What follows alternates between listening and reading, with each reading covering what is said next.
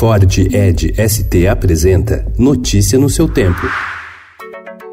Olá, sejam todos muito bem-vindos. Dia 6 de junho de 2019. Eu sou o Cado Cortez, ao meu lado, Alessandra Romano. E estes são os principais destaques do jornal O Estado de São Paulo. A Caixa anunciou ontem redução dos juros do financiamento da casa própria. Na segunda-feira, a menor tarifa passará de 8,75% mais taxa referencial, atualmente em zero, para 8,5% mais TR, e a maior cairá de 11% mais TR para 9,75% mais TR.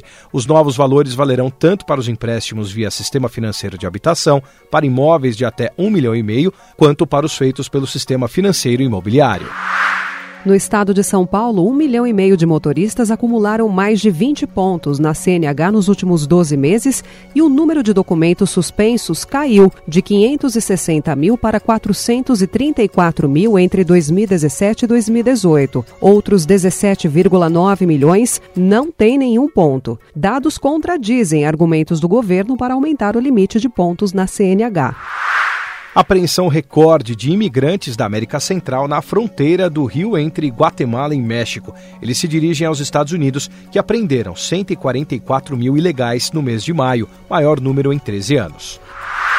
Os furtos nos dutos de transporte de petróleo e derivados causam prejuízo de 150 milhões de reais por ano à Petrobras. Por segurança e para evitar mais perdas, a estatal vai lançar um programa para tentar coibir os crimes.